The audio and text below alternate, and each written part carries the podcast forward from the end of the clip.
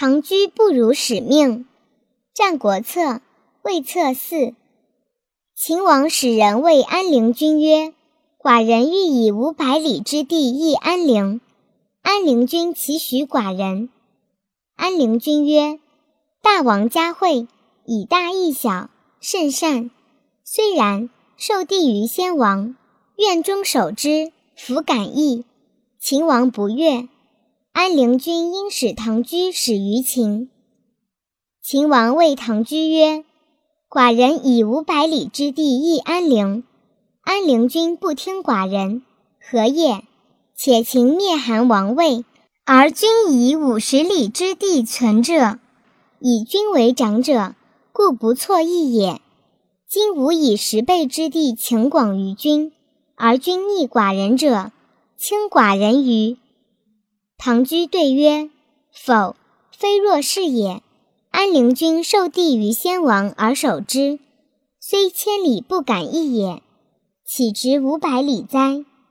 秦王弗然怒，谓唐雎曰：“公亦常闻天子之怒乎？”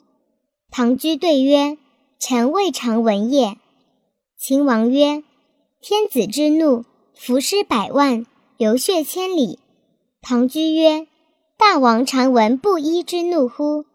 秦王曰：布衣之怒，亦免官图显，以投羌地耳。唐雎曰：“此庸夫之怒也，非士之怒也。夫专诸之刺王僚也，彗星喜悦；聂政之刺韩归也，白虹贯日；妖离之刺庆忌也，苍鹰击于殿上。此三子者，皆布衣之士也。怀怒未发，休敬降于天。”与臣而将四矣。若是必怒，伏尸二人，流血五步，天下缟素。今日是也。挺剑而起。秦王色恼，长跪而谢之曰：“先生坐，何至于此？寡人欲矣。